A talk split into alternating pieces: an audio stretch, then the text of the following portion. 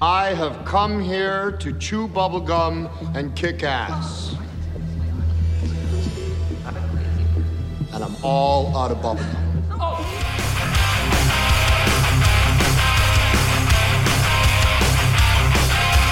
Welcome to our fortress song. Take some time to show you around. Impossible to break these walls, but you see it, see it. ¿Qué tal? Yo soy Carlos Rodríguez. Bienvenidos a una nueva visita a este hangar 18. En este nuestro segundo hangar decidí hacer algo, algo diferente, una charla. No es exactamente una entrevista porque la idea es compartir, valga la redundancia, ideas y aprender de quien sea el invitado. En esta ocasión, y para no, para no salirme mucho de mi zona de confort, eh, traje, traje a mi hermana. No, no, solamente por ser mi hermana, sino porque la madre tiene un perfil relevante para el tema que quería tratar en este segundo hangar. Después del primer hangar 18 titulado Brecha Salarial, en donde me tomé dos meses para hacer una investigación digna, de ponerla en un programa y poder llevarles conclusiones que pongan fin al debate, si existe o no una brecha salarial entre hombres y mujeres en Costa Rica, o por lo menos para aclarar de dónde nace la educada conclusión de que dicha brecha existe y que nos afecta. Eh, me topé hace poco eh, con un artículo por doublecheck.cr que a pesar de toda la evidencia existente, volvía a cuestionar la existencia de la brecha salarial en Costa Rica con un titular engañoso y muy nocivo. Por lo que decidí repasar mis datos y volver a plantear lo que había descubierto en ese primer hangar 18. Es que vean, a mí no me gusta equivocarme, y si me equivoco no me gusta vivir dentro de esa ignorancia, por lo que decidí realizar este segundo hangar e incluir a alguien que haya realizado algún tipo de trabajo exponiendo las brechas que afrontan las mujeres en el ámbito laboral. Diana cuenta con una experiencia de más de 10 años trabajando en comunicación con diferentes ONGs, es publicista no practicante, feminista en construcción y tiene una maestría de la Universidad para la Paz en medios, paz y resolución de conflictos. Y bueno, nos sentamos a charlar sobre lo que ella descubrió realizando su tesis para alcanzar esa maestría, eh, cómo las brechas de género se presentan en todo ámbito laboral. Eh, por cierto, el título de la tesis es El rol de la mujer en el proceso creativo de la publicidad y la creación de anuncios sexistas. Eh, la charla que van a escuchar es bastante interesante, un poco larga, Hubiéramos podido seguir, pero ya era bastante tarde. Así que si quieren leer la tesis de Diana, ahí en los links de este post van a poderlo descargar, un resumen, la tesis entera y hasta una presentación de PowerPoint que hizo. Bueno, sin más que agregar, comencemos.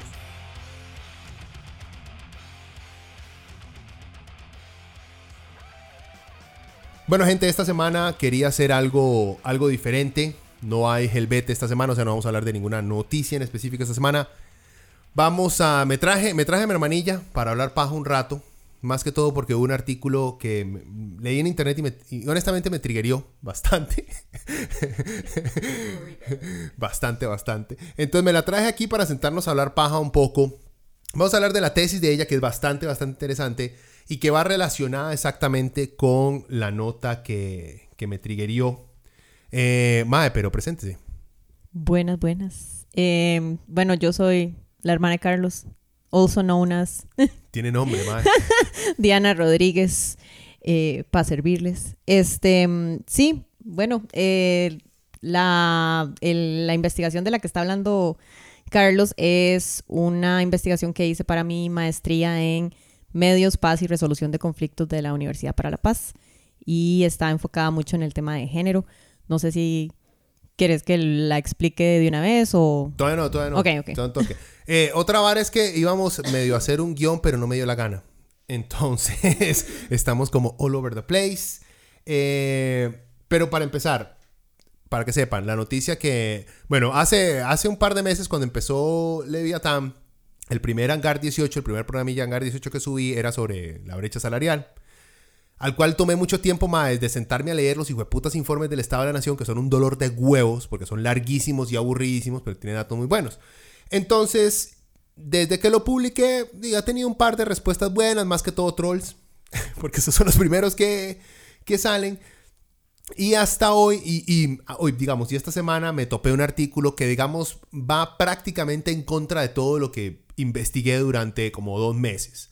Entonces, por eso fue algo que me triggerió bastante. Es un artículo que salió en Double Check. Yo no sé si han visto, es una doublecheck.cr. Es una página aquí en Costa Rica que supuestamente los madres se dedican a chequear eh, datos en específico.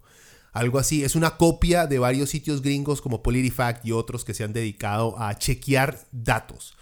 No tanto eh, conceptos, no tanto em, ideas dentro de realidades, sino nada más se enfocan en datos. Bueno, en Double Check, el artículo del que estoy hablando fue escrito por eh, Darío Chinchilla y lo titulan No hay evidencia de una brecha salarial entre hombres y mujeres en puestos iguales, como se dijo en la, en la asamblea. Titular, como les digo, yo hice todo un, programa dedicado a la brecha salarial, que sí existe en este país con datos y con investigaciones y todo, y veo este, veo esta nota y yo, jugué, puta madre, no puede ser que haya gastado yo dos meses y esté bateando, o me haya equivocado por completo, le, leámoslo. Bueno, lo leí y prácticamente el artículo se enfoca en un dato en específico que ellos no encontraron, entonces como que se están tirando abajo todo, toda la existencia de la brecha salarial. Entonces, traje mi hermanilla, porque cuando a uno le están pegando, uno llega y jala a toda la familia para que lo defienda, eh, para hablar del tema, porque la brecha salarial es mucho más, no solamente la brecha salarial, la brecha entre hombres y mujeres, la brecha de género, es mucho más, hay un contexto más grande que un simple dato.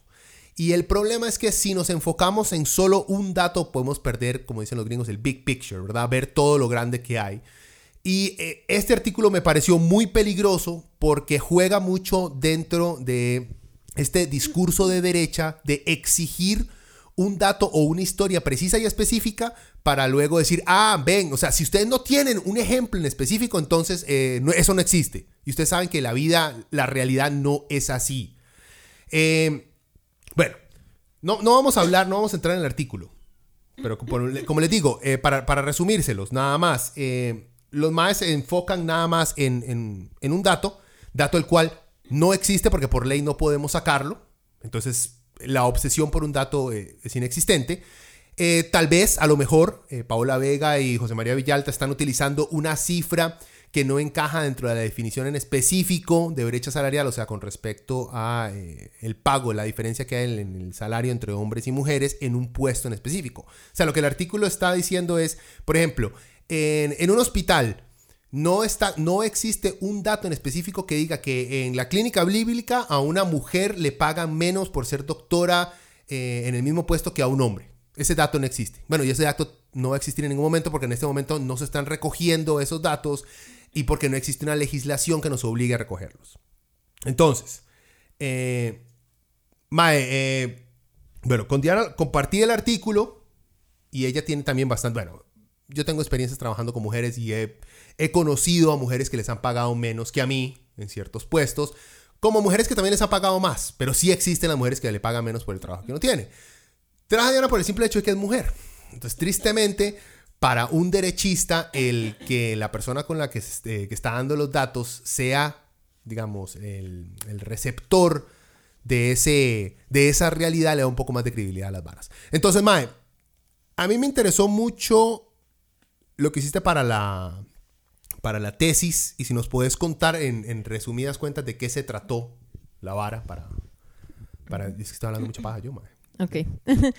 bueno, este, mi idea principal fue averiguar un poco más sobre eh, la dinámica que hay en las agencias de publicidad, eh, sobre todo la parte de las mujeres creativas, que es una población bastante reducida en realidad hay muy pocas mujeres trabajando el tema de creatividad en las agencias y no es un tema solamente, digamos, de Costa Rica, sino que es un tema que se repite alrededor del mundo.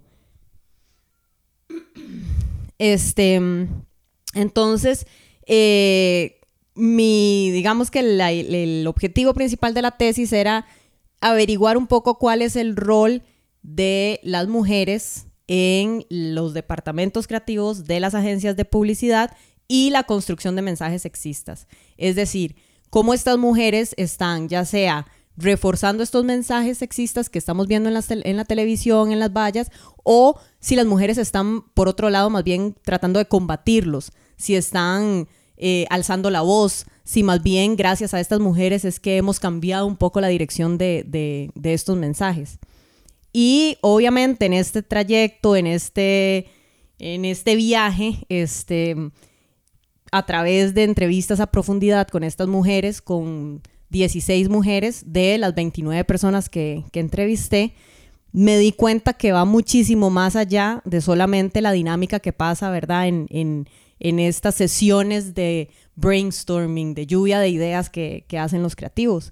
Hay todo, digamos, una dinámica de trabajo que es muy difícil de lidiar para las mujeres. O sea, es, es un ambiente bastante frustrante, es un ambiente difícil y, y bueno, es, es, es como también una muestra más de que no es solamente el tema de que nos permitan entrar a ciertas áreas que han sido dominadas por hombres, sino que también es un tema de cómo cambiamos esas dinámicas para que sean ambientes donde uno pueda desarrollarse como mujer y no sean ambientes hostiles, que más bien cuando uno entra ya quiera salir. Este, eso también es parte de la brecha, ¿verdad? No solamente estamos hablando de un número, no solamente estamos hablando de que, de que a una misma exacto, mujer... El contexto. Sí, exacto. Entonces, eh, no sé, este, si querés como que me meta ya como en los, en los datos o... Podemos, nada más para, para cerrar la, la, principal idea esta de, de, esta gente de Double Check. Eh, dos cositas, es para cerrar esta idea y para continuar, porque sí es muy interesante y hay que hablar de eso que es el, digamos, el contexto más grande. Pero nada más, porque antes de que se me olvide, eh, también el artículo este de Double Check se equivoca. O sea, sí existen datos eh, científicos probados por encuestas que salen en, los informes este de, de, la Nación del 2016, 17 y 18 que apuntan a que sí existe una brecha salarial. Sí existe. O sea, como les digo, ellos se enfocan en un dato en específico que no existe porque no se ha medido, porque no se tiene la información. Pero la brecha salarial como número, como cifra, sí existe. Nada más quiero que quede eso claro porque muchas veces, ah, no, pero el titular dijo, no, no, no, sí existe. Double Check está buscando en un específico punto que no existe porque no se ha medido. Pero la brecha salarial existe. En cualquier parte que se esté midiendo, cómo se esté midiendo, y les recomiendo, si quieren saber más de los datos, para eso hice un hijo puta programa de una hora y 45 minutos, creo, hablando de esa brecha y de todos los datos que existen. O sea, ahí vamos a poner el link para que lo vean, sí existe. Pero entonces, el punto es, y creo que va muy relacionado porque uno se puede poner a pensar, ¿por qué los maes de Double Check? Yo no los conozco. Yo de vez en cuando había visto el breto de los maes. Me llamaba la atención. No lo veía revolucionario ni nada. No los estoy basurando porque, porque sí, no, estoy siendo honesto. No creo que sea revolucionario, pero es importante, digamos, tener medios que hagan eso, que se dediquen a verificar datos. Es algo importante. Lo que pasa es que no podemos verificar datos sin verificar también los contextos dentro de los cuales existen. Y es muy peligroso cuando la gente se obsesiona por las cifras sin los contextos de las varas. Ya, yo creo que esto también pasa mucho con la pobreza. ¿Por qué esta gente es pobre? De ahí es pobre porque no genera plata, eso, y ya, y lo dejamos ahí. Hay todo un contexto detrás del por qué son pobres, no podemos dejarlo simplemente en cifras. Pero bueno, cerrando lo de, lo de double check, entrando, porque como vos mencionaste, digamos, existe un, la brecha entre la mujer y el hombre eh, salarial también, no solamente se basa en cuánto les pagan a las mujeres, sino la motivación para entrar a ciertos sectores eh, que de entrada hay muchas mujeres que no quieren entrar a ciertos sectores por el simple hecho, de, yo lo he visto con amigas, con mi esposa, que les da temor entrar a ciertos sectores porque está, no solamente porque está dominada por hombres, sino porque los hombres somos, como lo digo, somos territoriales y somos muy agresivos en ciertas de las prácticas que tenemos. Eso no quita que las mujeres lo puedan ser, no, pero nosotros siento yo que hemos normalizado una cultura masculina agresiva y estamos muy acostumbrados a entre hombres manejarnos así, pero no al, al no ser mujeres, no observamos eso cómo afecta a nuestras compañeras y por ende, por eso, muchas veces ellas no llegan a avanzar más, no por su trabajo, no por su capacidad, sino por nuestra actitud, lo cual creo yo que va algo de acuerdo con, con, lo que vos estabas hablando. Sí, precisamente, eh, o sea, era era escalofriante, a la vez interesante, este, el escuchar algunas de las anécdotas que tenían estas creativas, este, porque Por ejemplo, una de ellas me mencionó una anécdota que estaba trabajando con un colega em, y eran solo ellos dos y de repente llegó otro colega masculino y empezó a hablarle directamente al otro muchacho con el que ella estaba trabajando y ella le dijo, eh, ma, ahorita no, o sea, estamos terminando de trabajar un- una vara, si quiere vuelva después. Y el mae le dijo, ma, usted a mí no me hable así, vaya a la cocina a lavar platos. que, digamos, em, bien merecido tenía si la huila le tiraba el agua en la cara. Pero, este, di, es, es como muy normal, ¿verdad? Esos chistes machistas, esos chistes de mejor usted cocine. Es que yo creo que mejor usted uno- tome las notas porque Sí. usted tiene mejor letra. O sea, hasta esas micro cosas que uno hace.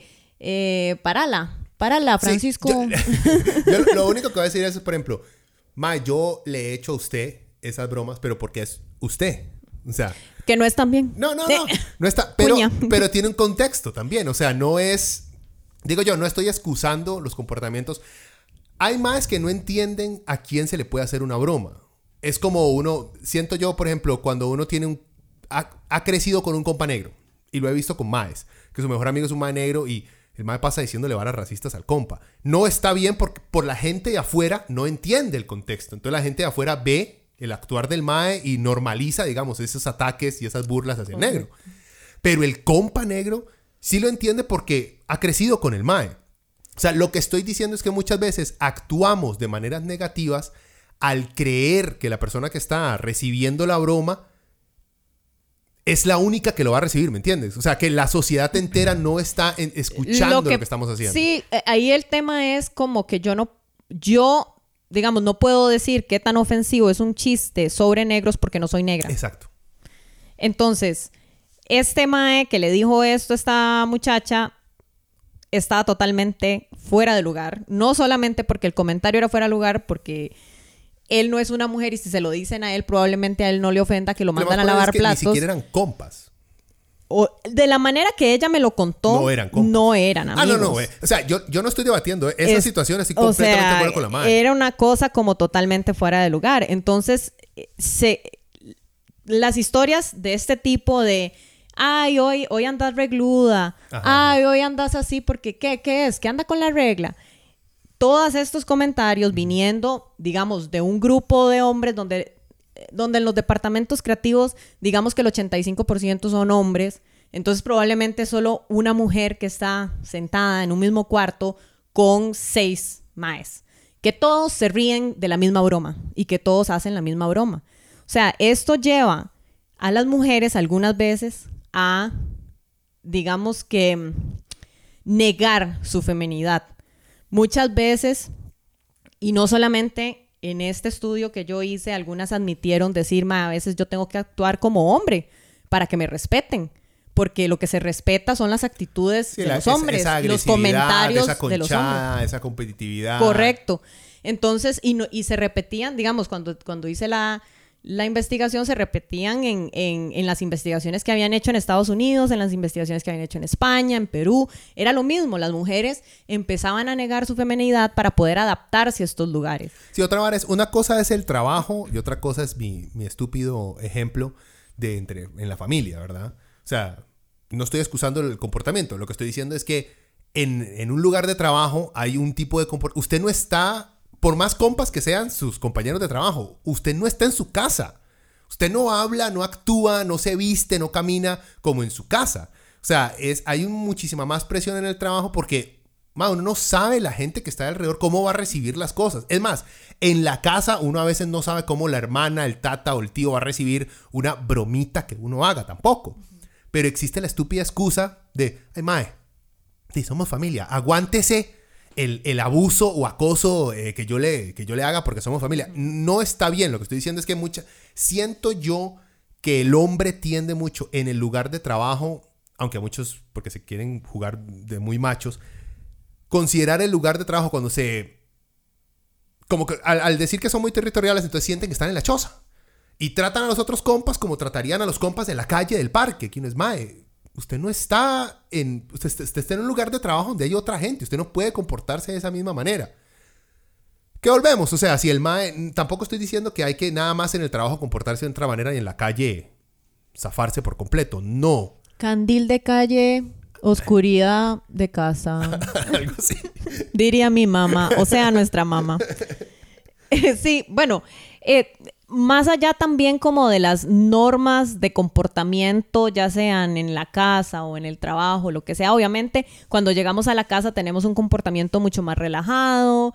Eh, podemos decir hasta cosas súper políticamente incorrectas porque sentimos que estamos en un lugar seguro, que, que tal vez esa persona obviamente no va a saber que yo lo estoy diciendo en broma, pero siempre tenemos que tener cuidado con las cosas que decimos porque nunca sabemos a quién podemos herir. Ajá. Eh, entonces, di, siempre hay que tener cuidado con eso. En el trabajo, obviamente, mil veces más que eso, mil veces más hay que tener cuidado con las cosas que se dicen, hay que comportarse profesionalmente, pero también hay como unas maneras de comportamiento ya institucionalizadas que, que espantan a las mujeres también de esos trabajos. Ajá. Eso es lo que aumenta la brecha.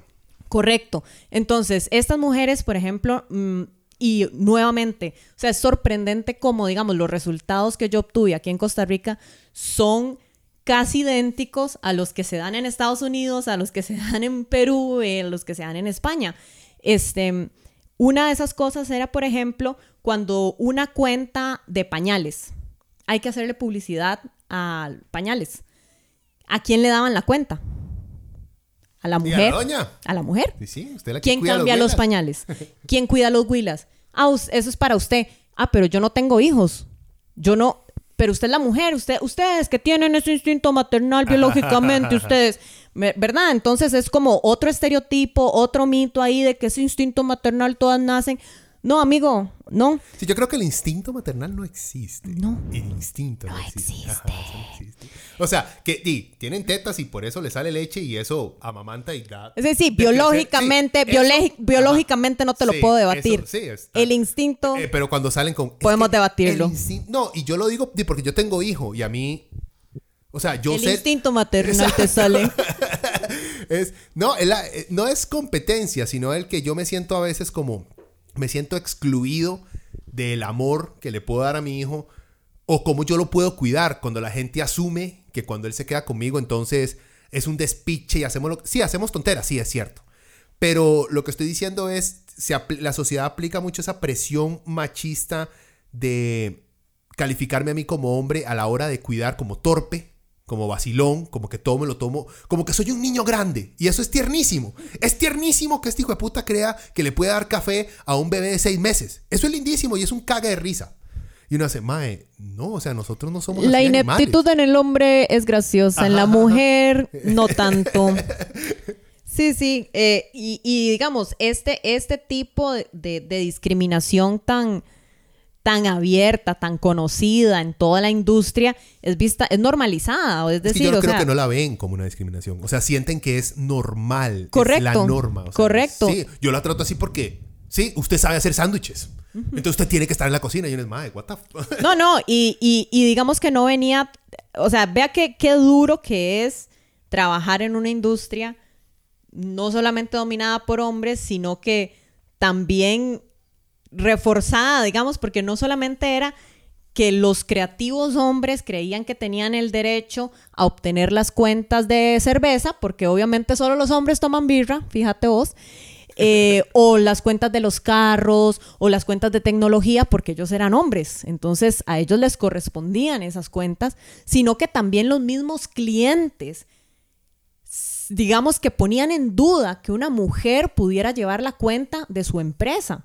de automóviles. Sí, porque Entonces, es un carro, una doña no sabe Correcto. nada. Ay, no, ay, no, mamita, usted sabe cambiar una llanta. O sea, esas, esas eran como el tipo de actitudes de, los de los clientes también. Entonces, en las reuniones con clientes, donde después de haber peleado dos años, esta mujer por tener esa cuenta de autos, llegan a la reunión, eh, llega el cliente y el cliente le empieza a hablar Al mae. al mae que está a la par.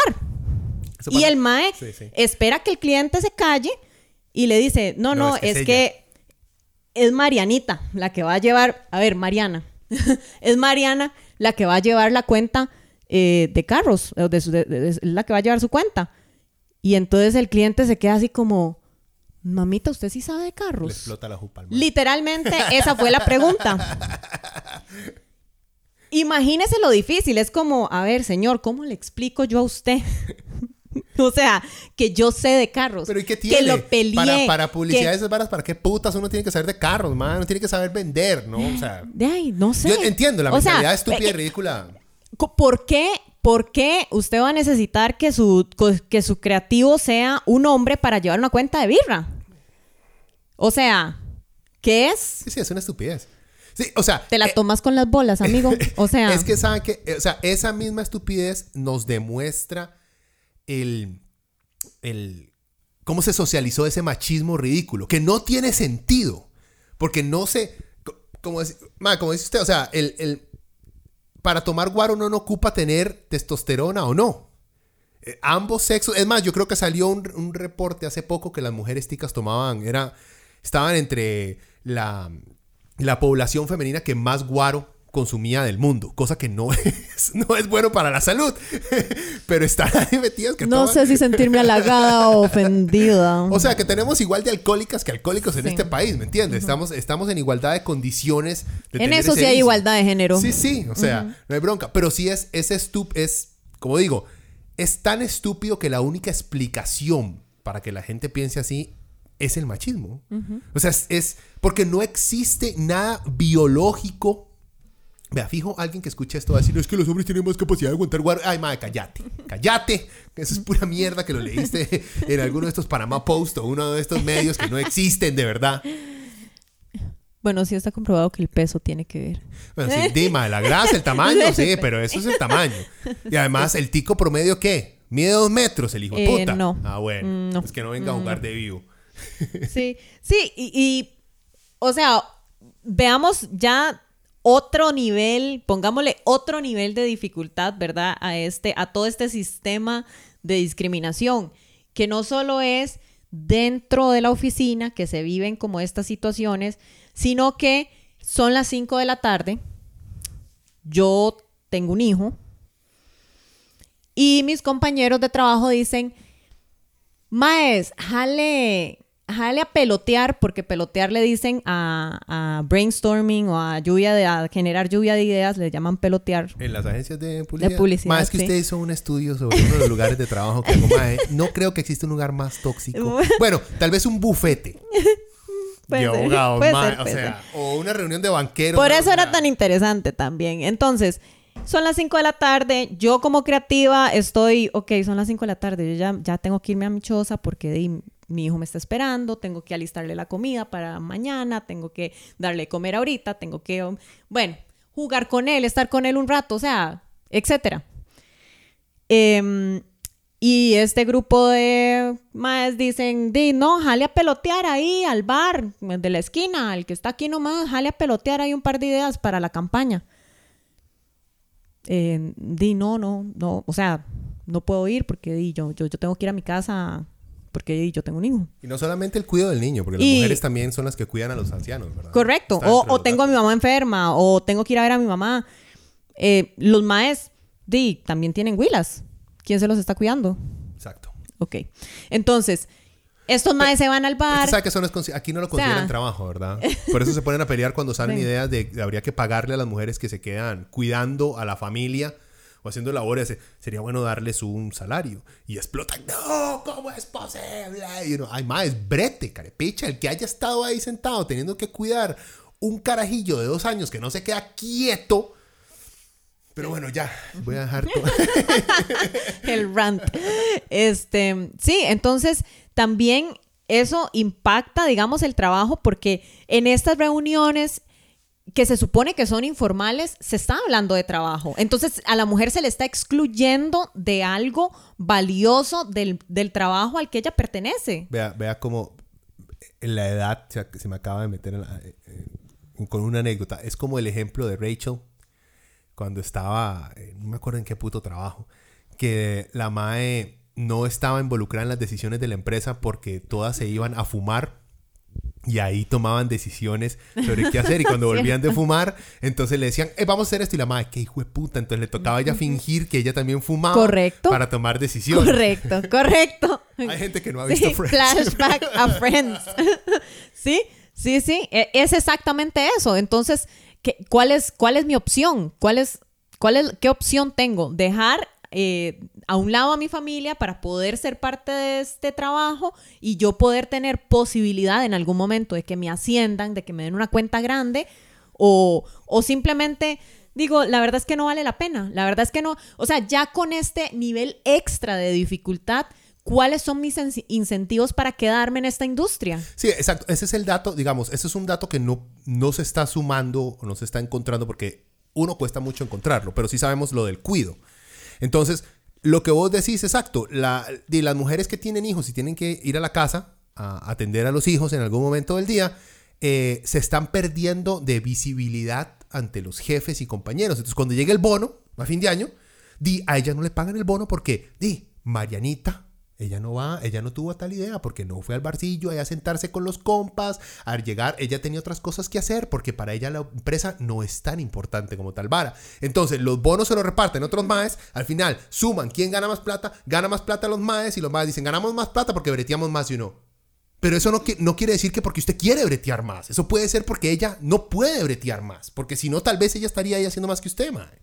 Sí, y eso, eso ha llevado, es todo este montón de discriminación acumulada de diferentes maneras, lleva a muchas mujeres a simplemente renunciar y empezar a, hacer freelance o a, empezar su propia empresa, a ser emprendedoras, pero también si lo ponemos, digamos, si, si ponemos a la par el salario que puede ganar una mujer emprendedora en, en creatividad contra un creativo de una agencia reconocida, ¿quién está ganando más? ¿Quién está mejor? Entonces, no es solamente como eh, que en la misma empresa no están ganando lo mismo, es que también por el mismo trabajo que ella está haciendo como emprendedora o como freelance, otro MAE en una agencia, porque las condiciones son mucho más favorables para este MAE, entonces está ganando mucho mejor y tiene mayor estabilidad económica. ¿Vos, vos viste o preguntaste eh, con respecto a um, las decisiones que ellas tomaron a la hora de escoger qué iban a estudiar? Si había impactado en algo. Porque eso es, digamos, eso es otra... No es una cifra, pero es otro, otro, otro dato que sale mucho en encuestas que se hacen, más que todo en Estados Unidos, que es donde hay más información al respecto. Que las mujeres antes, ni siquiera, o sea, vos ya estás hablando que ellas ya están dentro del brete, pero muchos estudios apuntan a que las madres llegan, salen del cole, ven o escuchan esas historias de mamás o tías y hacen, yo ni por el putas me meto en publicidad, madre. De hecho, bueno, una de las cosas que también eh, era sorprendente cómo se repetía en diferentes países es que la mayor parte de personas que estudian publicidad son mujeres. Más del 80% son mujeres. Entonces, cuando... madre, sí, el- eso, eso nosotros lo vimos en la latina. Sí, correcto, correcto. Y voy a hablar de mi experiencia en la universidad. Yo quise ser publicista por algo muy básico. Yo vi un anuncio en, una tele- en la televisión, le llama la llama, que todavía existen. Es genial, es argentina. eh, son buenísimos. Pero es una burla a los peruanos, ¿verdad? Hijo de putas argentinos. Bueno, en ese momento yo no lo vi como una burla a nadie. Yo vi que era súper gracioso, Porque me el- encantó el- la producción. La, la- la llama más tonta es la peruana, ¿verdad? Porque es la única que tiene el, chullo. Pero las llamas, yo, las llamas llamaban a molestar a la gente y se reían. O sea, eran como, bueno, en fin, este anuncio lo vi, yo No dije que, que, o sea, qué chiva sería hacer eso, o sea, producirlo, crearlos, idearlos. Entonces, mi primera motivación para estudiar publicidad fue la creatividad, fue ser creativo. O sea, ese, e- eso, esa era mi... Y vea que todavía lo sigo, lo, lo sigo interiorizando, que es ser creativo, no ser creativa. O sea, Sí, exacto. entonces, cuando yo entré, ese era mi, ese era mi, mi objetivo, era ser creativa. Pero cuando uno entra, uno ve muchas mujeres, muchas. O sea, éramos, literalmente éramos como el 85% Mae, sí. de la clase que éramos mujeres. Como periodismo y, y kinder. Sí, que sí. está repleto, repleto de mujeres. Y cuando armábamos los grupos de trabajo, como eran tan pocos los hombres, siempre había como un hombre por grupo, o dos hombres por grupo tal vez. Y se asumía inmediatamente Que el hombre iba a ser el creativo. Ah. Entonces, ya había todo como un estereotipo de que el creativo iba a ser el hombre. Yo no sé si eso viene como de años atrás, de Mad Men, no sé. O sea, no sé si es como una cosa ahí de los 60 que también, este, de los 40 de no sé dónde viene eso, que todavía teníamos esa percepción. Y yo decía, yo siempre he sido muy introvertida, como que nunca me ha gustado digamos, autodenominarme algo, nunca como que he sido muy así de, de, abierta, de decir yo quiero esto. Entonces cuando llegaba al grupo y veía que automáticamente el tipo se denominaba el creativo, todas las demás hacían, di, ok, entonces yo empecé como a entender, ok, yo siento como que, como que las mujeres no, no, no estamos en esta industria, o sea, ese no es, es o planificación o eh, medios o estrategia. No, cosas que también no se, no se perciben tan riesgosas. Sí. Tan, tan, de figurar. Correcto. Como que la única profesión que las dejamos figurar es en ser actrices. Y son secundarias también. O sea, cuesta mucho. Diga, bueno, ya ha cambiado mucho, por dicha, pero sí era muy. La actriz era la suplente, el interés amoroso de tal madre. No era Correcto. La no era la protagonista, Exacto. digamos. O sea, uh -huh. Las Cleopatras eran muy pocas, ese tipo de películas. Sí, antes. sí. Entonces, eso, o sea, es, es, interesante porque uno ve de a dónde están todas estas mujeres que estudiaron publicidad, porque cuando uno llega a la agencia, se da ese fenómeno en el departamento creativo. En el departamento creativo casi no hay mujeres. Pero cuando uno ve el departamento de eh, cuentas, es decir, la gente que atiende al cliente, la gente que le muestra, eh, esto es lo que podemos hacer por usted, la gente como que enamora al cliente, son mujeres.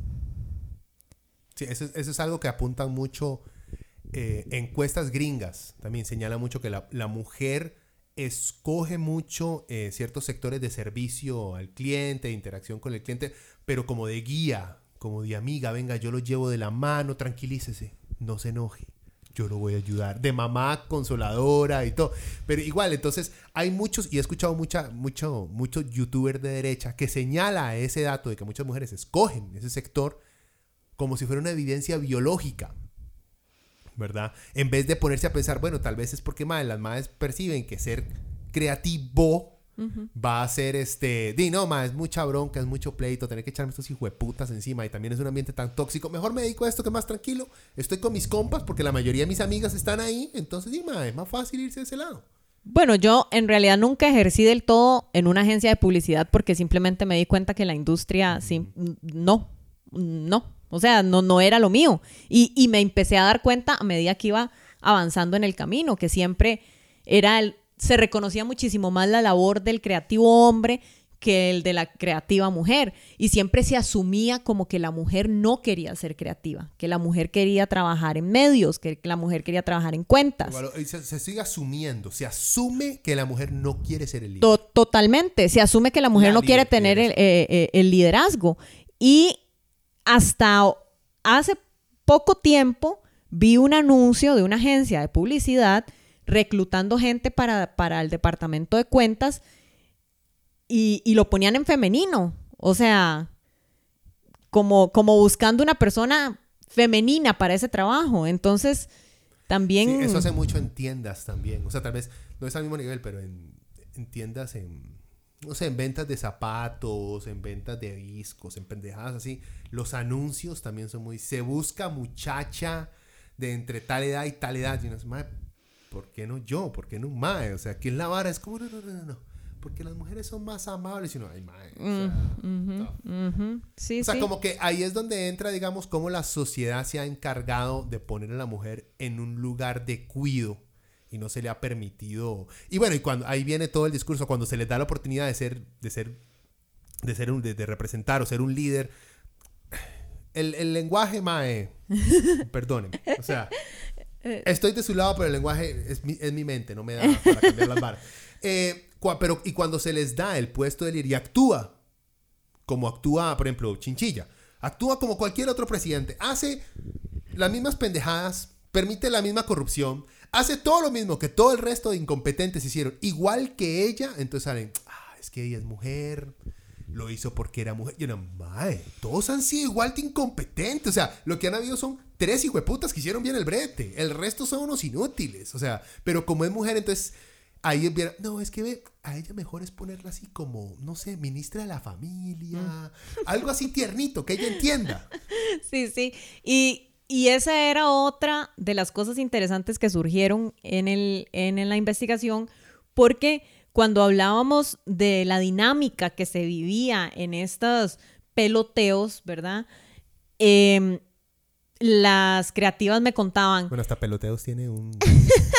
terminología Una bastante, terminología bastante bastante masculina. masculina, sí. En estos peloteos las mujeres me contaban, o sea, como la dinámica y la dinámica era, los hombres te tiran la idea más estúpida que les viene a la cabeza.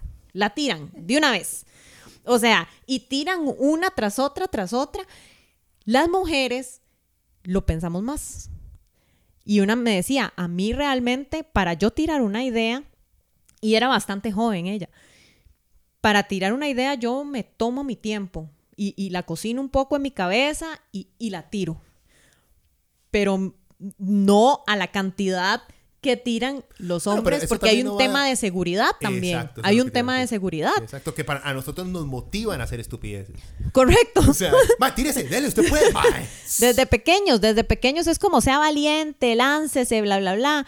O sea, las mujeres son como, eh, tiene que ser más reservada, eh, no sé qué. Entonces, di como que también hay esa dinámica de, de esa tensión de mejor no tiro esta idea porque me va a llover. Porque a nosotras nos cuesta más equivocarnos. O sea, lo que vos decías de Laura Nos cuesta el doble equivocarnos. Si nosotras nos equivocamos, oh, Sí, es feo, de es feo. Mucha gente decía, No va a ver. más va a volver a ver una mujer Correcto. presidente por el mal trabajo de Chinchilla. Y uno, "Man, Correcto. Manda huevo. Correcto. Y entonces ya hemos analizado, digamos, toda esta situación, ¿verdad? Yo soy una creativa que llega a trabajar con otros seis hombres que se la pasan todo el día con sus chistes machistas, viendo huilas, eh, haciendo comentarios sobre los, com- los- los cuerpos de otras mujeres, yendo a castings y seleccionando a la huila que tiene más curvas. Es que es publicidad, man. Entonces, o sea, estamos hablando de que es una industria súper fuerte para trabajar ahí. Ellos son los responsables de que veamos que cualquier hijo de puta producto que nos tienen que vender tienen que poner una vieja semidesnuda o semitallada con algo que uno lo aprecia por ser macho cerdo y asqueroso. Que uno hace ñao, sí. Pero no tiene ningún sentido vender tronaditas con una doña semidesnuda. No tiene ningún sentido vender un O sea, carro con una doña Es- esa- semidesnuda. O sea, yo tal vez mi única teoría conspirativa de Illuminati es que los publicistas han pensado a futuro que quieren hacernos cada vez que compremos algo nos quieren hacer pensar en sexo.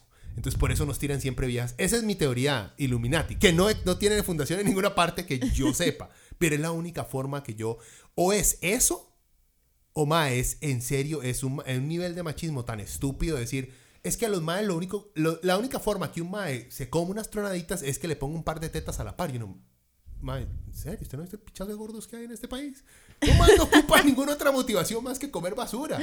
Sí, y, y es, ese machismo, digamos, no solo se ve en, en el creativo que le tocó ir al casting a ver cuáles eran, porque a veces se contratan agencias de casting para que seleccionen a las personas, a veces va el creativo y, y ayuda a seleccionar, a veces va el cliente porque el cliente pide ir también, y muchas veces el cliente es el que pide que la muchacha se vea de cierta manera. si el cliente Y el es- cliente manda. si el cliente es Warren Ulloa De- imagínate, imagínate. O sea, entonces también está como en ese, en, en esa parte de, de- del, del nivel de machismo que hay que vivir en la industria. Eh, de repente entonces llegan las cuentas y, y le tiran la cuenta de cerveza, que era la que uno quería, como mujer quería llevar esa cuenta, pero se la tiran al MAE. Entonces ya otra frustración más. A- He estado todo el día escuchando a mis compas hablar de que las, el culo de fulanita, de que fulanita parece que está regluda, de que no sé qué. Los he escuchado todo el día. Voy a una reunión, no me dan la cuenta que yo quiero porque soy mujer aparentemente, eso tiene algo que ver. Eh, de repente mi jefe me hace un comentario como, como, mira, qué bonita que te ves hoy, hoy te arreglaste y tengo que lidiar con eso también, de repente entonces ya son las 5 de la tarde y estos madres se van a ir al bar eh, y, y, yo no puedo ir porque yo tengo que ir a ver a mi mamá que está enferma y no la puedo dejar ahí botada. o sea, son madres que no quieren llegar a la casa. Correcto. Uno tiene que. Sí, y entonces, y al día siguiente tengo que volver a repetir el proceso y cuando llego a una reunión y mi jefe me dice, no, Mae, esto que me estás entregando no me gusta, haceme otra vez la vara y exploto y lloro. Entonces llegan y me dicen, ay, es que las mujeres ustedes sí son sensibles. ¿Verdad? Qué, qué sensibles que somos. Pero no entienden el nivel de cosas no, yo creo, que, con las que tienen que lidiar las mujeres. y voy a, ver si, a ver si me meto en una bronca. Yo creo que ahí sí es que siento yo que lo es difícil el explicarle, por así decirlo, al lado opresor, que aunque uno no sepa que está oprimiendo de cierta u otra manera, porque uno no se da cuenta a veces, uno simplemente nace con ese privilegio y al no saber que es un privilegio es lo normal para uno. Si no se le señala a uno, uno no se da cuenta. Creo yo que el único problema ha sido de ciertas, eh, de ciertas feministas, de personajes, no movimientos, sino ciertas personalidades feministas que se han dejado, que no quieren hacernos entender a nosotros los maes cómo se sienten ustedes. ¿Sabe? Me explico. Es como, por ejemplo, cuando hablan de, digamos, del miedo de caminar solas en la calle y la violación y todo eso si nos lo explican desde su punto de vista, nosotros no vamos a entender. O sea, si ustedes dicen, ¿a usted le gustaría que una Will en la calle le dijera, ma, qué rico, me lo quiero coger? Sí, la mujer no representa ningún peligro físico. Exacto. Entonces nosotros no entendemos. Ma, yo he escuchado. Pero se imagina un mae de dos metros que esté detrás suyo diciéndole, ay, papito. Shaq, Shaq, ma, Shaq, Shaq detrás suyo papi, me lo voy a coger todo, y y, y cuando usted le diga, mae, déjeme en paz, que el mae le diga, oh, ni que estuvieras tan rico, espérate y verás, y no sé qué. O te voy a violar y después te va a matar. Yo y mis otros cuatro compañeros de la NBA. Correcto. Todo el estereotipo. Pero lo que estoy diciendo. De la NBA. es que son gigantes, mae. Lo que estoy diciendo es, siento yo que no, a nosotros no se, cuando se nos explica así, uno hace, y mae. Ya pasa de ser que rico que la abuela me quiere hacer algo a y mae, o sea, me van a matar, esta vara es en serio, esto no es jugando, como siento yo que lo sienten mal las mujeres. Obviamente, si es, no sé, eh, este mae que hace de Thor, está sentado tranquilo, dice, adiós guapa. Una de diez se va a enojar. Las otras nueve van a voltear, van a ver al mae y decir, wow. Es igual, uno como mae, una huila guapa o cualquier huila le dice a uno, mae, qué rico cogérmelo. Uno de diez va a ser, ay no, fea. Brandon Toruño, fijo. Se va a indignar todo. Los otros nueve van a ser, qué guapo que estoy, mae. Soy irresistible. O sea, lo que estoy diciendo, al punto que estoy tratando de llegar es que muchas veces a nosotros no se nos ha explicado de una forma, suena estúpido y todo que entendamos con, nuestras, con nuestro cerebro de macho. De una manera que pueda ser empática, digamos, que ustedes puedan sentirse en los zapatos de, la mujer. Es como todo lo que estamos hablando de, de, crianza y cuido. Mae, los padres solteros o los viudos, mae, estos son maes que entienden eso, o sea, que lo sienten de verdad.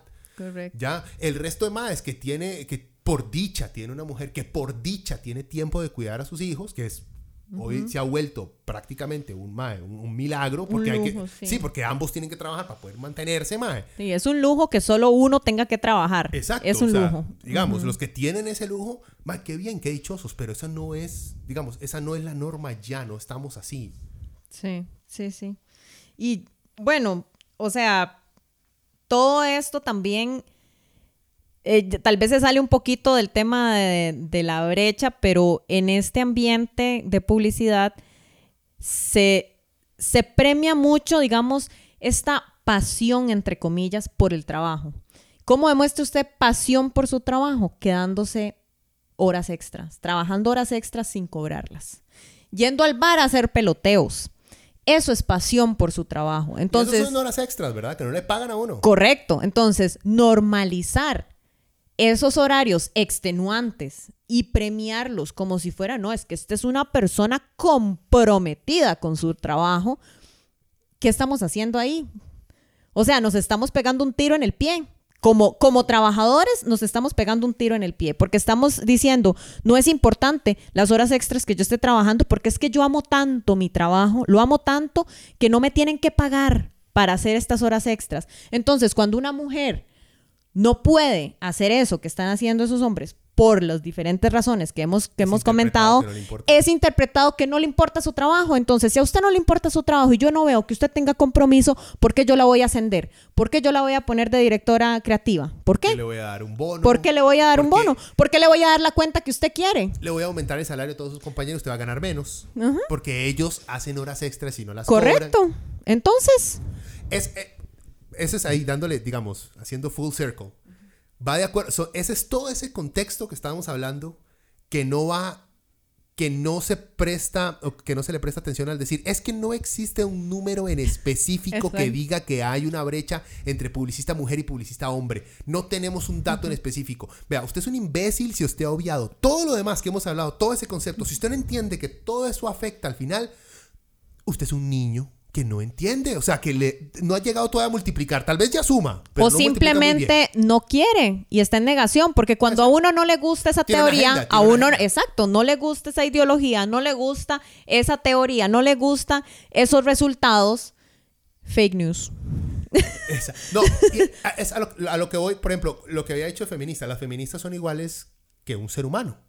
Unas son buenas gentes, otras no, otras son unas ermitañas, otras no, unas son unas hijueputas, otras no. Igual como lo fueron, digamos, eh, luchadores por los derechos de los negros en Estados Unidos. Martin Luther King ha pasado la historia como ser, ma, el ma era increíble por su lucha y su sacrificio, pero el ma le era infiel a la esposa. O sea, era un ser humano, no era perfecto, no tiene por qué ser perfecto. Y yo siento que aquí muchos maes agarran eso, se agarran de una vegetariana feminista de Instagram y hacen, es que vea cómo son las feministas y uno, mae, es una persona. O sea, por Dios. Ay, eso me acordó. Yo sé que tal vez ya estamos entrando como a la vara de memes y, tal vez no salimos del tema, pero estaba, me metí en el hoyo negro de Twitter eh, viendo a este tipo que escribió el libro negro de la nueva izquierda. Oh, yo lo he visto en un par de. A él y a su compa, que son como argentinos. Son argentinos, son argentinos. son unos imbéciles, nada más que hablan rapidísimo. La clave para ganar un debate en público. Es enredar a la gente. y hable rapidísimo. hable encima de la persona. No deja hablar y hable rápido. y hágale preguntas imposibles de contestar, como esa. Muéstreme el dato que demuestre que una publicista mujer gana menos que un publicista hombre. Quiero ver ese número. ¿Y de dónde lo sacó? Y es como, bueno, pero ese no es el punto. ¿Por qué está señalando eso? Bueno, perdón. En fin, me metí a ver el Twitter de ese tipo. Y entonces. Héroe de los libertarios, ¿verdad? Sí. Eh, sí. Eh, y no comment. Y este y veo un meme que compartió en su tweet, Twitter y entonces el meme era como nueve caras de mujeres, todas al parecer de actrices porno, menos una, que era la foto. Yo le podría decir más de una mujer, sí, probablemente, no lo tengo aquí, pero me imaginé que eran actrices porno, porque un otro hombre puso como un comentario ahí eh, algo sobre la industria. Me imaginé qué industria se estaba refiriendo. Y una de las, de las fotos era una mujer sin maquillaje, con el pelo colocho, suelto, una mujer como de unos 50 años, versus estas actrices porno en sus 20, todas rubias blancas, maquilladas, sin una sola arruga. Y el texto decía, adivine cuál es la feminista. es, el estereotipo. O el que usan mucho... Eso dice mucho de la persona con la cual estamos hablando, ¿verdad? Correcto. O sea, yo te puedo decir mil y una cosas de lo que está mal con eso, que no es absolutamente para nada gracioso. O sea, para nada gracioso. Entonces, es como que sacan unos argumentos que, que, hasta da, pena debatirlos. como que, uno hace, no, no te puedo debatir esa estupidez. Estos más que usan memes son. No han pensado a profundidad las cosas o les pagan por pensar las cosas de manera superficial. O sea, y siento yo que con lo de memes demuestran su. la inhabilidad que tienen de discutir a profundidad temas. Tienen opinión sobre todo. Sobre todo tienen opinión porque sobre todo pueden encontrar un meme pero todo lo ven desde una óptica lógica, nada más, sin nada de profundidad. O sea, se ponen a ver, eh, voltean alrededor. Yo veo a mujeres que van al trabajo y que les pagan y mujeres millonarias. ¿Por qué se quejan otras mujeres? No, si usted es un toddler de cinco añitos, que eso es lo único que puede entender, que no puede leer nada más y ver más allá, tiene razón, joven. Pero si usted ve el contexto, ve las historias, entiende lo que está pasando, hace, ah, mae, esto es más complejo. Estos más no son complejos. Esos dos más, yo, yo he escuchado varias veces, esos dos más son de los que también andan diciendo, digamos, que la brecha no existe, ¿verdad? Que es algo que las mujeres se han inventado, que eh, es algo comunista. Porque para toda, y esto sí es para esta generalización, sí la tengo que hacer, porque para la derecha el respetar los derechos humanos es de la izquierda. Y eso habla, ma, eso, lo mal que habla de la derecha eso, que los derechos humanos son comunistas, mae. O sea, va, va de la mano con lo que estamos hablando de ese capitalismo salvaje, que no lo mencionamos así, pero de forzar al trabajador a regalar su fuerza de trabajo para demostrar que merece seguir dentro de las industrias en las que eh, trabajan. O sea, y si uno dice, yo tengo derechos laborales, maldito comunista. y es la misma gente que cree en Dios y en los principios básicos humanos de que la vida vale un montón y que no hay que matar al feto y no sé qué, pero si usted habla de derechos humanos, entonces hijo de puta comunista. La vida vale, pero solo antes de nacer. Exacto, nada más. Después de eso ya no, vale, pero ni mierda, man. Y bueno, ahí vamos a entrar a otro debate que no, que no, no, no, que no, no, no, que no entra. aborto ahorita sí, sí.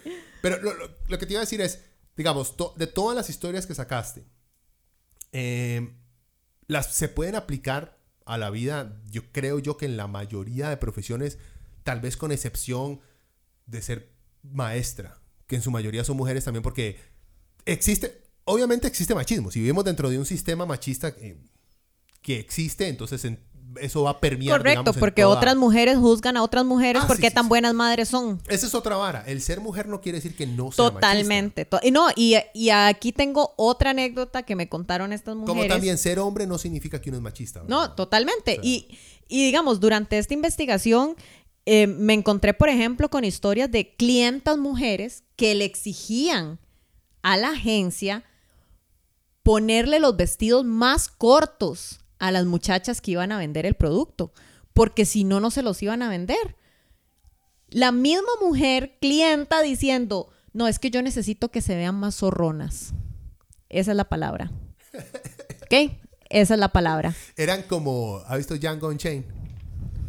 Mae, ¿cómo no ha visto Django Unchained? Tiene que, ok, tiene que ver Django. El ah, personaje. Ah, ok, ok, Con, la de Quentin Tarantino. ah, sí, sí, sí, sí, sí, sí. esas doñas son el personaje de Samuel L. Jackson. Ajá, totalmente. El, el, ajá, ajá, sí, el negro que vive. Ajá, correcto, correcto. O sea, no me importa, te voy a vender porque esto a mí me va a traer beneficios económicos, entonces te utilizo para, para mi beneficio económico. Y no voy a mencionar el nombre de este periódico, pero un periódico que pone a las mujeres desnudas. Y las mujeres son, son mujeres las que lideran ese, ese periódico. Entonces estamos hablando de que ponemos el, cadáver desnudo de una mujer en la portada para vender. ¿Nos importa? Porque somos mujeres. No. No, porque a mí lo que me importa es el capital. Porque son, porque son un ser humano que vive dentro de este sistema capitalista y lo que les importa es su ganancia, nada más. El resto se pueden ir para la mierda. Sí, el sexismo no es de género, o sea, no, es un tema de género. O sea, hay muchas mujeres que lo replican y se lo enseñan a sus hijos y por eso estamos como estamos. ¿A qué llegaste? Al final tenías que hacer una conclusión o era simplemente hacer una exposición con respecto, digamos, parte eh, de la realidad de. se sacaron varias conclusiones. Una de ellas era la que hablé hace poco sobre la normalización de, esta pasión por el trabajo, que había que empezar a erradicar. Explotación laboral, es, explotación laboral. Correcto, entonces esa explotación laboral disfrazada de pasión también llevaba a una exclusión de las mujeres, ¿verdad? Dentro de, dentro de esta industria y dentro de muchas industrias. Entonces no era, eh, o sea, una es, dejemos de normalizar eso y dejemos de normalizarlo como, como empleados, porque el empleador le sirve, pero a los empleados no. Entonces nosotros como empleados dejemos de normalizar que yo me voy a quedar más horas porque yo sí tengo pasión por el trabajo. No, eso no es así. Lo otro que no lo hablamos, pero salió a relucir, era el racismo que hay en la industria también. Entonces, no es solamente prestar atención en, cuanto al sexismo que hay en la industria, sino ante el racismo y el clasismo que hay en la industria. Por ejemplo, había mujeres que se definían como feministas dentro de la entrevista y que se enojaban con todo esto que está pasando en la industria, pero cuando yo les preguntaba sobre los castings y sobre cómo generaban las ideas, entonces de repente me salían con que eh, por ejemplo, yo no te puedo poner a una chica que se vea de cierta manera en un anuncio de un automóvil que es para gente de clase alta. O sea, yo no te puedo poner a una muchacha muy morena o que no se vea muy bonita. O a, una persona de raza negra. Por eso solo ponen a Leonora en todos los anuncios. Correcto. Porque se ve europea. o Leonora Style. O sea, como un tipo, o sea, siempre era como si el anuncio va dirigido a gente de clase alta, de un poder económico alto, entonces este, la gente no se puede ver negra, la gente no se puede ver morena. Y no solamente era, digamos, porque los mismos aquí creativos... Cuando hablamos de moreno aquí, aquí no dicen moreno, aquí dicen nicas. Sí. En este país, o sea, seamos serios. Y, y uno... Aquí nunca me he topado a ningún tico racista decir, este, es que a mí no me gustan los morenos. No, ellos especifican, es que a mí no me gustan los nicas. Y cuando se refieren a gente morena en este país se refieren a nicas. Sí. Totalmente. O sea, seamos. Sí, sí, como si todo Guanacaste, eh, Punta Arenas, Limón, no hubiera gente morena. Pero bueno, este, como el objetivo de mi, de mi estudio era más enfocado sobre estas ideas que se generan sexistas, entonces también, ajá, algunos resultados van más orientados hacia, hacia ese. hubiera cambiado todo el enfoque de la vara, si hubiera hecho demasiado grande y ya. Sí, perdía, perdía ahí, me volvía loca, perdía la razón. este, entonces... sí es interesante lo que decís porque, digamos, se sospecha, pero no, digamos, solamente la gente que tal vez tiene gente trabajando en agencias de publicidad sabe de esa realidad de los clientes que exigen ese tipo de varas. Correcto. O sea, pero ya escucharlo de sí, varias gente, diferentes agencias, lo ha dicho una... Mae, es una realidad. O sea, es una y gente que, digamos que tal vez eh, dentro, dentro de la agencia no tiene mucho poder de decisión que trataba de hacer el cambio. Entonces, digamos, una diseñadora diciéndome, bueno, es que me... Y, el cliente pidió como que pusiéramos una familia en el, en el brochure para un banco y no sé qué. Y entonces yo le puse una familia eh, interracial. ¡Oh, le mostré el brochure y entonces eh, el cliente como que no sabía cómo decirme que no le gustó, que hubiera una persona negra ahí. Entonces me decía, no, es que esa familia no me gusta, cámbiela, cambie la familia, es que esa foto no me gusta. Pero eso es una base, por lo menos. El que le da, lo más saben que está haciendo Pero espérate, porque entonces a la segunda vez que le presenta el brochure es prácticamente la misma familia, otra foto con otra pose, con otra Quitaron al negro y pusieron un Las mismas personas, pero es otra foto. O sea, como que la misma dinámica, una familia interracial, pero en, o sea, con otra, con otro ambiente, con otro background. No, es que no me estás entendiendo, es que esto no, a mí no me gusta esto. O sea, ponenme una familia que se vea así como bien tica, ¿verdad? No, como, como tica, normal, como el tico normal. Es que los ticos son blancos. Porque los ticos somos blancos todos. Eso yo lo escuché en la U, ¿verdad? Hace no, no, las, cosas terribles que he escuchado en la U. Eh, se la devuelve. Entonces, la muchacha vuelve otra vez con el, ya el, último, digamos, diseño y le dice, no, es que necesito que me quites a la persona negra que está en la foto. Ah, bueno, ya, el mae. Ya. Al final es gato. Ya. Entonces ya no hubo forma. O sea, ya el cliente pidió que se sacara a esa persona. Y no hay forma. Y es que también decirle al, al cliente, mano, se tan racista, ¿no? O sea, es perder la cuenta. Y ahí volvemos en, o sea, el cliente tiene la razón. En las agencias de publicidad, muchas, si no la mayoría que, en las que entrevisté gente, el cliente lo pide. Entonces hay que dárselo. Es el cliente el que lo pidió. Uno o dos directores creativos me dijeron, o sea, aquí ha llegado clientes que para el Día de la Madre empiezan con la vendedera de electrodomésticos. Sí. Y entonces, ajá, entonces ya uno como que hace, amigo, a ver, es que ya estamos, ya hemos pasado, ¿verdad? Ya pasamos como esa... La juventud. Esa, sí, ya pasamos esa barrera, ¿verdad? Y tratamos como que de venderles otras ideas y algunos clientes ceden y dicen, ok, está bien, pero les da miedo cambiar, porque como llevan 80 años vendiendo electrodomésticos, regálele a mamá la olla rosera, llevan 80 años haciendo eso, entonces cambiar les es súper difícil porque dicen, no voy a vender, si yo pongo algo muy progre, no voy a vender. Entonces, eso también es un trabajo que tiene que hacer la agencia de educar a sus clientes y decirle, ve amigo, la sociedad ya no funciona así. ¿Vos no crees que es simplemente cuestión de tiempo esperar a que se muera esa generación? Esperar a que se muera uno aquí viendo Así, el reloj. A ver. Sí, porque, o sea, siento yo que tenemos, con respecto, digamos, el, el- la idea, el nacimiento de todo esto de la brecha salarial, de la brecha de género que existe es de generaciones pasadas.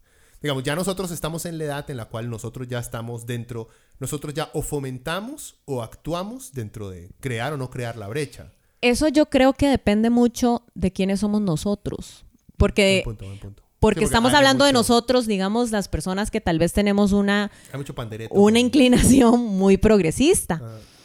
Y estaba leyendo unos tweets de una gente que me pusieron a pensar que decían, eh, no, alguien puso un meme como burlándose de los niños y yo, amigo, eso también es discriminación, pero bueno, eh, esta persona diciéndoles como no sean idiotas, o sea, si ustedes no quieren tener hijos, todo bien, o sea, tranquilidad, pero no empiecen una como una concientización ahí de que la gente no debería tener hijos porque los que van a terminar no teniendo hijos van a ser la gente progresista y los que van a terminar teniendo un montón de carajillos van a ser todos estos conservadores y esos son los que van a crecer Sí, sí. bajo esas casas conservadoras, Eso bajo es- esas sí, ideas eso es algo conservadoras. que yo a una amiga también.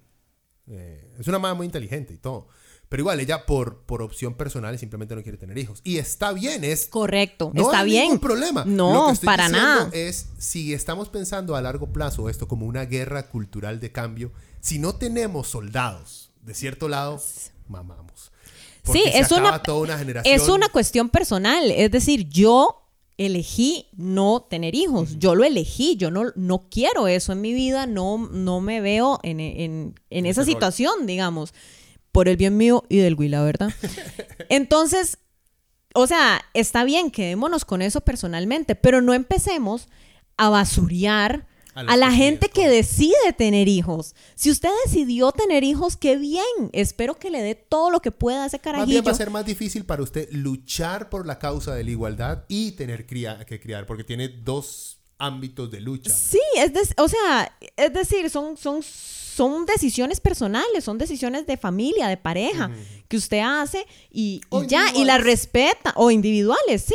O sea, eso es de cada quien, pero no empecemos una batalla de por qué la gente tiene hijos y no deberían tener hijos y no sé qué. Sí, pero o esa- sea, esa sí, eh, y va- volvemos a lo mismo. Ese es el, ese es un individuos en específico muy ridículos o ridículas que se meten en esas varas que el otro lado, el otro lado me refiero a la derecha, las agarra y las utiliza como representación de todo un movimiento. Y hace, no, mae. no, correcto. O sea, es correcto. como, o sea, nosotros no podemos identificar como un representante de la literatura costarricense a Warren Ulloa. Sería una injusticia para la cantidad de escritores que hay en este país. Sería una injusticia. Correcto. Y todos estamos de acuerdo que no se puede generalizar de esa manera. No, no. Pero hay algo más. La sociedad con las feministas les encanta generalizar cada vez que escuchan a alguien que les cae mal. Ya, algo, digamos, ejemplo es este, esta doña de Paola eh, Vega. La- ¿es? Vega, la diputada. La diputada del PAC. Que yo siempre he leído las, las ideas de la MAE y estoy de acuerdo con la MAE. En casi, en 90% de sus ideas estoy de acuerdo. Sí. Pero le escucho hablar y tiene una voz tan horrible que hago. "Iu". Ey. Pero Este, es, pero la sí, ella es, una persona súper inteligente, tiene unas ideas súper buenas, No, pero la gente se queda... Exacto. El, el, el, el shock de la, de, de la introducción. Va también de acuerdo, digamos, con la idea que uno tiene de una mujer. Que uno tiene la idea de que la voz de una mujer tiene que ser una voz amable, una voz El suave. estereotipo. Exacto, Mm. una voz calmada. Y cuando uno choca contra la realidad de no todas las mujeres tienen esa voz, hay unas que tienen una voz más fuerte, más áspera, más decidida, uno hace. No, sé si me cae bien esta Ma- madre". Sí, O sea, se lo digo yo. Y esos estereotipos o sea, volviendo a la brecha, esos estereotipos lo joden a uno desde la entrevista que le hacen a uno, ¿verdad?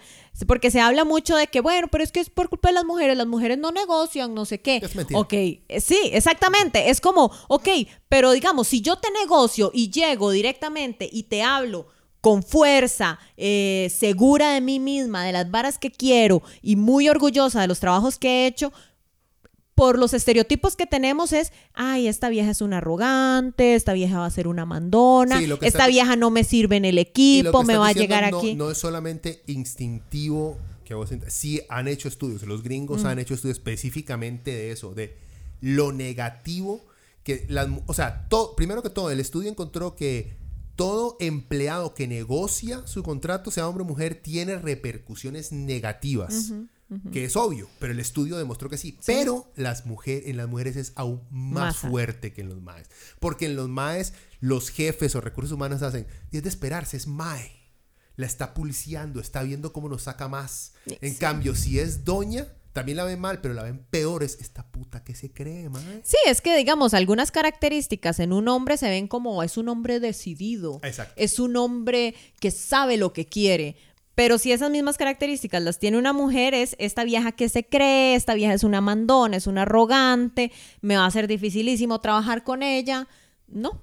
O sea, como que esas y esas características que también estereotípicamente le ponemos al liderazgo, ¿verdad? Que el liderazgo tiene que ser este hombre fuerte, de corbata, que, que le dice a usted cómo hacer las cosas. O sea, Y es También el, es el- un- el- el endiosar el hecho de ser, entre comillas, un líder, ¿verdad?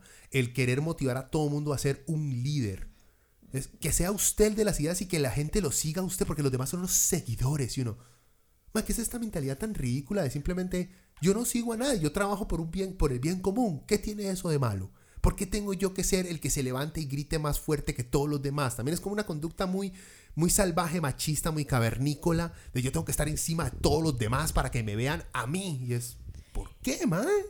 los líderes históricamente han sido personas muy carismáticas que han movido masas, pero, pero han sido así porque la gente los ha visto cercanos. Los ha visto como que se pueden identificar, como que no solamente es este líder que está allá arriba y yo lo admiro y es intocable. No, es, han sido líderes como Martin Luther King. Era una persona que se manejaba dentro de la comunidad, que tenía, la gente tenía acceso a él. Entonces no era una persona ya puesta en un pedestal y no era esta persona como súper severa o no sé, es, es- es- es muy extraño como esta idolatración de, de este estereotipo de líder que, que tenemos. Sí, siento que es muy tóxico también el tratar de decirle a todos los niños que tienen que ser líderes. Y uno más, si usted le dice a todos que sean líderes, entonces nadie va a ser un líder, va a ser un pleito de individualidades, ma, Es como el tema de, incentivar a todo el mundo a ser emprendedor. Al ah, final, es si todos, si todos somos emprendedores, al final, ¿quién va a ser, em- o sea, quién va a ser empleador? O sea, ¿quién, quién va a trabajar para ese, ese ¿Quién emprendedor? va a ser el man que va a unir las piezas de mi idea. siempre va a haber gente que tenga que trabajar para otra gente. O sea, eso, eso no lo podemos Es que eliminar. esta es la diferencia, siento yo, y esta es igual eh, mi, mi idea conspirativa de Illuminati, es que es más fácil para gobiernos neoliberales como lo es el gobierno de Charlie. Simplemente es un gobierno neoliberal de los 90 que ya se nos olvidó cómo eran en los 90, entonces nos lo reciclaron y uno, mira, es progro. No, ma, eso es neoliberal, pero ya todo el mundo, ya la gente... Que se es que ya estamos tan a la derecha que cualquier Sí, cosa sí, sí, flexible Pero mi punto es que gobiernos como el de este MAE, como Luis Gui también, y no tengo duda que Liberación haría lo mismo, es de el motivar a que todos sean emprendedores para así no tener que responder a derechos laborales. Porque si usted tiene que todo mundo es un capitalista emprendedor que quiere hacer su empresa por sí mismo, di nadie le está violando sus derechos como trabajador. ¿Me entiende? Entonces es un- es una descarga que tiene el Estado. Es simplemente para ellos no bretear. Esa es mi, mi- mi- mi teoría conspirativa. Es que el Estado no quiere bretear más y no quiere tener que satisfacer los derechos básicos de los trabajadores. Entonces al decirle, "Ma, mejor póngase usted su empresa. Y así usted, nadie lo va a explotar. Explótese usted mismo, hijo de puta, y vea a ver a quién explota. Deje de joder. ya nos pasamos como de, de tema un poco. Pero entonces, hablando un poco del, del tema de- del, del emprendimiento, me voy a mover un poco al tema del empoderamiento femenino, porque hay mucha conversación sobre este empoderamiento femenino para que las mujeres sean emprendedoras, para que las mujeres hagan esto y lo otro, y el empoderamiento y el empoderamiento. Y entonces, eh, una, una mujer que es brillante, eh, costarricense, Cintia Castro, que trabaja el tema de, brecha de género, ella hablaba de que si nos quedamos solamente con el empoderamiento, no vamos a avanzar mucho. Porque uno puede decirle a una mujer, vea, usted se tiene que capacitar y, y- y puede capacitarla y puede darle toda la seguridad en sí misma y todo. Que si usted manda a esa mujer a un ambiente sumamente tóxico, como el que hemos hablado de estas de las agencias de publicidad, de los ambientes creativos, esta mujer, por más empoderada que la hayamos mandado, se va a devolver, se va a salir, porque va a ser, no, no me quiero aguantar esto. Entonces, si no vamos a cambiar también la manera de pensar de los hombres, la manera de actuar de los hombres, si no les mostramos los beneficios que tiene la igualdad de género a los hombres, no estamos avanzando mucho. No hacemos nada casi con empoderar a la mujer y volverla a mandar a una situación de riesgo, a una situación eh, de discriminación. Lo único que iba a decir es que también es muy difícil para muchos más el, quitarles eso, que es lo único que tienen. Esta es otra, otra, otra estupidez que anda mucho más que todo en redes sociales. La vara, que empezó como una broma, lo del macho alfa. Empezó como una broma, empezó como una broma, como un meme, y ahora se ha vuelto, es algo muy, no sé si es de derecha o de qué, pero es muy la idea del macho alfa. Ya que él hace lo que le da la gana, que él es el que da las órdenes, que él es un líder. Y al hablar de igualdad, de espacios ocupacionales, por ejemplo, libres de acoso, de abuso, de explotación, ellos sienten que les está quitando lo único que tienen como personas. Es gente que no tiene una identidad. Es gente que no tiene personalidad. Su única personalidad es ser macho y decir estupideces enfrente de la gente. Y ahora me van a quitar el que ya no puedo decir estupideces enfrente de la gente y ser un macho salvaje y estúpido. Y entonces ahora quién soy? Yo no, más es que nunca fuiste nadie entonces. O sea, nunca tuviste una personalidad. Si tu personalidad es, es sentarte en una esquina a gritarle, qué buen culo, mamita, vaya hágame un sándwich, hijo de puta. Si esa es su personalidad, más usted no fue nada nunca. O sea, qué pena con vos. Sí, como los, los, los cómicos, entre comillas, de eh, ticos que siguen basando sus chistes en cosas racistas, en cosas Por dicha no sexistas. los escucho. Eh, Por dicha no los escucho. o sea, que uno hace, amigo, ya esto pasó, y a uno lo echaron de Canal 7 Ah, sí, sí, sí, sí, sí. por decir un chiste sexista. O sea, di, tenés que darte cuenta de la época que es. Ya tus bromas no son bien recibidas. Evoluciona. ¿Sí? Te tenés que evolucionar. Eh, pasa mucho, los cómicos gringos son unos que pasan en ese pleito eterno de que el, lo que dicen el PC culture. Ay, no, puedo no puedo usar eh, la palabra, eh, no lo voy a decir porque no estoy seguro cómo lo maneja aquí la gente. La, Sí, sí. la- la palabra para escribir a negros, pero de manera insultante. Sí, sí, gringa, the que- N-word. Ajá, que le dicen ellos. La palabra, la, la palabra N. Ajá. Eh, muchos se quejan de que ya no pueden usar eso en sus chistes y que la gente se, eh, se siente insultada. Yo no, madre, pero las cosas cambian, weón. Madura. Si no maduras, no sos un profesional de la comedia. O sea, si tu comedia es simplemente insultar a minorías, no, No sos un cómico. ¿no? No, no. No, no sos Aprende formas. Hay mucha, puede- si querés, si es tanta tu necesidad de insultar a los negros, ma, hay formas de insultar a los negros sin tener que usar palabras racistas. Como hay formas de insultar a los blancos y a los chinos, a todo mundo. Si sos una persona inteligente va a encontrar la manera. No estoy diciendo ser racista, no. Si tu comedia está basada en insultar a la gente, porque hay muchos que dedican al roasting y esta vara que es subirse e insultar a la Sí, gente. sí, sí. Ma, hay formas de insultar a la gente sin tener que utilizar palabras que como sociedad, por lo menos los gringos ya dijeron, no, no es correcto. Bueno, madura. Supongo, aquí debe ser lo mismo.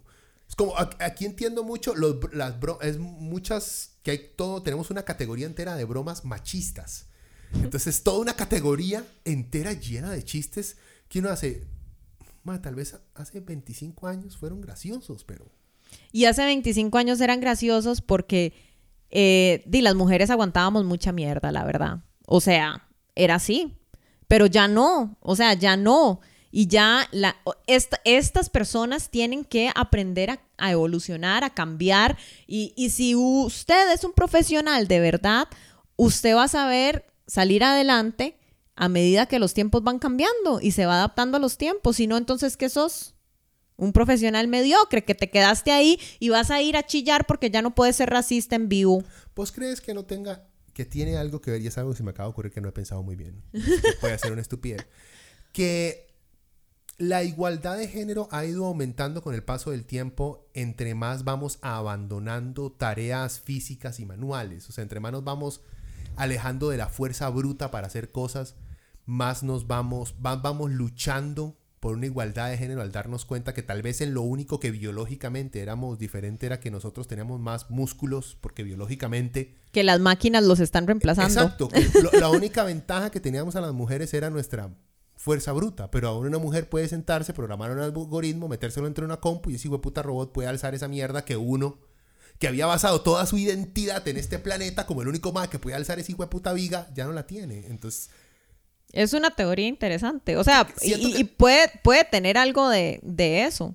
Porque también eh, he oído por ahí, o sea, eso es, obviamente estamos aquí tirando cosas que hemos oído y estamos, estamos, peloteando, estamos peloteando.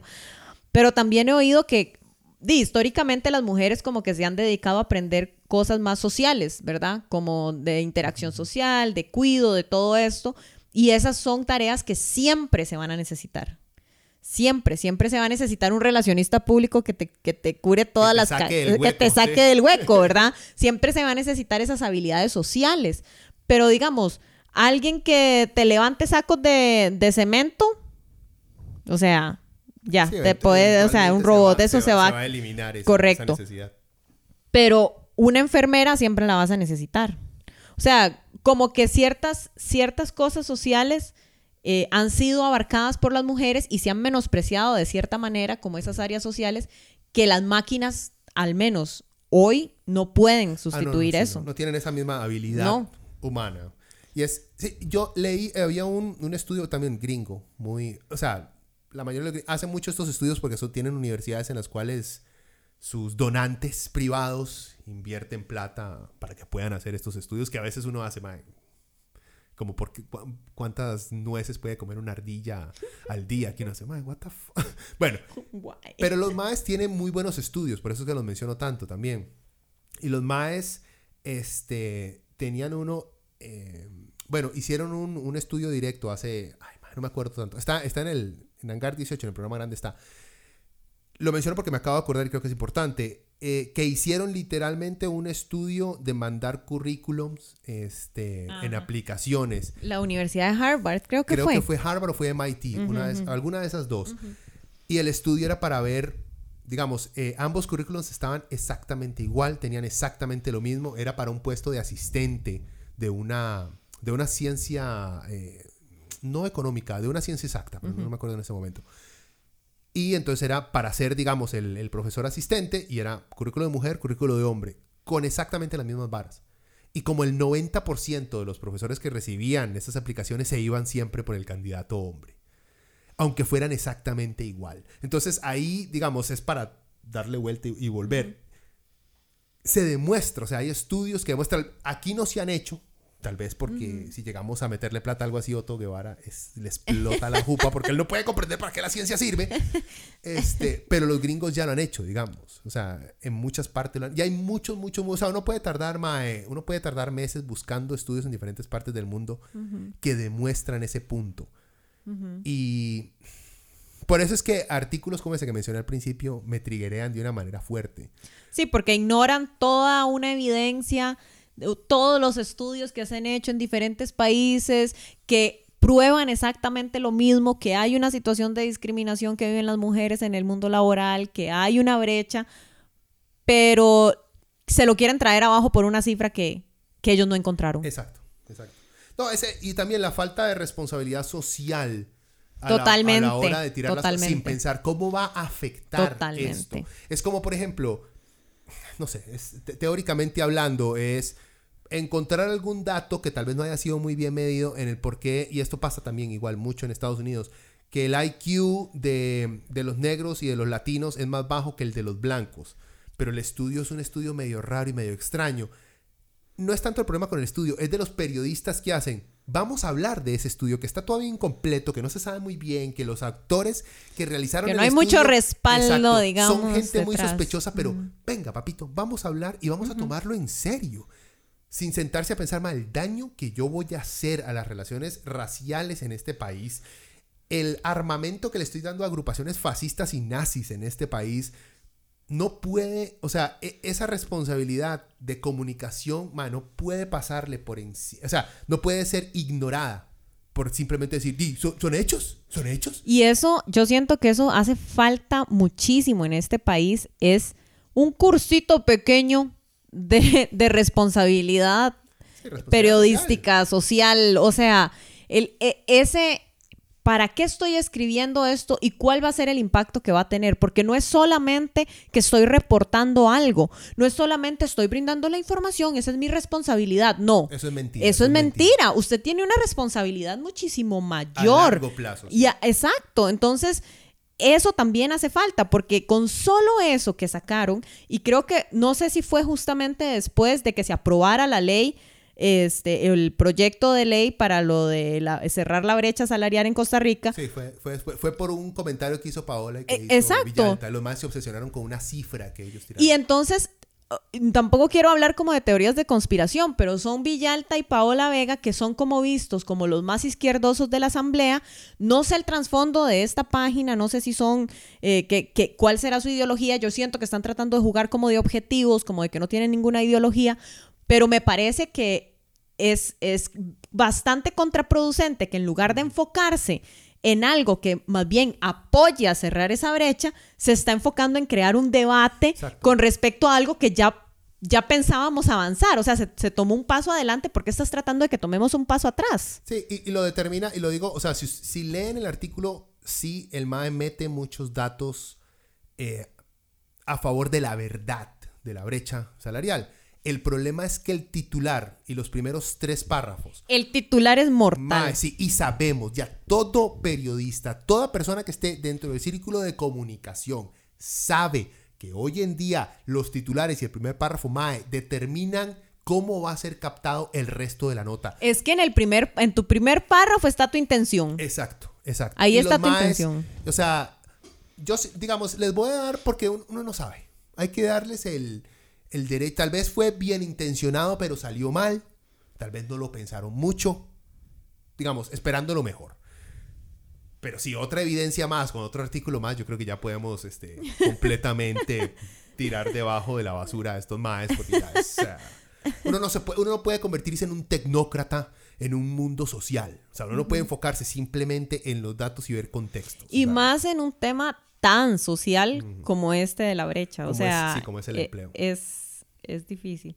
Bueno, yo eh, no sé si queremos ir cerrando ya, pero al menos me quedo con una sensación de esperanza porque he visto que, que con el paso de esta ley de, de cerrar la brecha, este compromiso al menos que tiene el gobierno de empezar a, al menos a monitorear el tema de la brecha, eh, con este tema de que, que ya se puso sobre la mesa al menos hablar sobre la licencia de paternidad, que eso antes ni Era se tocaba. sí. Claro, eh, la empresa privada brincó y todo, y los entiendo porque sí hay que ver de dónde se va a sacar la plata para lo de la licencia de paternidad. verán, o sea, ahí verán, ahí verán, exacto, y ese, es, y ese es el objetivo, ese es el, eso es exactamente lo que se está buscando en este momento, que hayan diferentes actores reunidos para ver cómo podemos hacer eso posible. Entonces, Sí. siento que al menos Costa Rica está tomando ciertos pasos hacia esta igualdad de género que estamos buscando.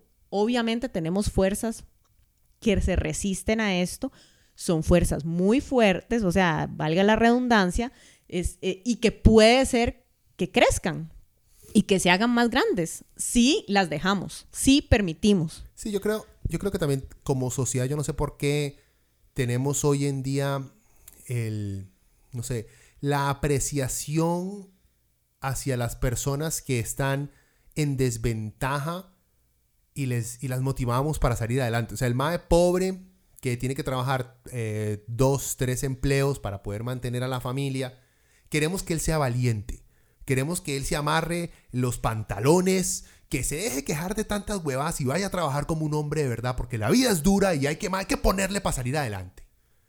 Pero pobrecito el MAE de aquella empresa que tiene dos millones de dólares en, la, en su cuenta bancaria todos los meses. Pobrecito él, va a ser difícil para el MAE. Es que cómo le O costó sea, construir esa O sea, y empresa. ahora tener que estarle pagando paternidad a un mae. O sea, no. Porque, mae, yo he escuchado gente de Monumental, gente de Colombia, los maes preocupadísimos por las empresas privadas en este país, este, cuando salieron todas estas listas de las empresas que no ganaban ni un peso, que no reportaban absolutamente nada, los más preocupados por la empresa. Y ahora la imagen de estas empresas. Mae, en serio, a usted eso es lo que le preocupa, no los programas sociales que estamos dejando de pagar porque estos hijos de puta no están pagando lo que tienen que pagar. Correcto. No, a él le preocupa la imagen, la imagen de las empresas. O sea, mae, manda huevo. Y como que tenemos esa mentalidad, o sea, las mujeres decimos, quiere entrar a este, a este centro machista súper rudo, amárrese los pantalones, mamita, aquí Empodérese, dura". Exacto. empodérese. Venga, venga, juegue, juegue con los hombres, venga, Sí. venga, sea ruda. Pero entonces decirle a los maes, maes, maduren, sean adultos. Bájale al machismo, bájale al machismo. Deje de ser tan ridículo y concéntrese en el trabajo serio. Comparta sus ideas. Ay, no, eso es muy difícil. O sea, yo biológicamente no puedo hacer eso. Y es, ay, mae, pero de ahí. O sea, tenemos hoy en día como sociedad, eh, queremos exigirle a los de abajo, pero a los de arriba no, porque pobrecito los de arriba. Yo no sé en qué momento se invirtieron las cosas de una manera tan estúpida. Pero bueno, sí, para ir cerrando, entonces, conclusiones. ¿Existe o no existe una brecha laboral en, eh, salarial en este país? Claro que sí. Claro ¿Usted, que sí. usted conoce Sin mujeres, duda, sin conoce, duda alguna. conoce mujeres que han- les pagan menos que a madres y han llegado y no han llegado tan lejos como madres por ser mujeres? Sí, por supuesto. Ok. Yo igual. Ahí está. O sea, ten- tenemos datos, tenemos datos y tenemos historias personales y tenemos historias vividas. O sea, que ustedes vayan a buscar, bueno, pero es que el dato de cuántas galletas se ha comido una doña no existe. Bueno, Emma, eh, qué, qué lástima que no exista, pero hay otros datos. Vea los otros, vea qué bonito. Sí. Hay muchos colores, vean todos los demás. Y si los mezcla, puede llegar a otro color también. Al café. Sí. Todo, todo termina en café, todo, Todo termina en color caca, mae, cuando se mezcla mucho. No le digas eso a los nazis, mae. Ay, ay, ay. Termina. Brown is the new Todos black. vamos a terminar brown, papillos. Bueno, hey, mae, dejémoslo hasta aquí, a ver, lo subimos y la próxima vez que tengamos algo más de, para hablar paja, aquí la Con mucho gusto. Muchas gracias aquí. por la invitación. Fue un placer. Bueno, pura vida. bueno.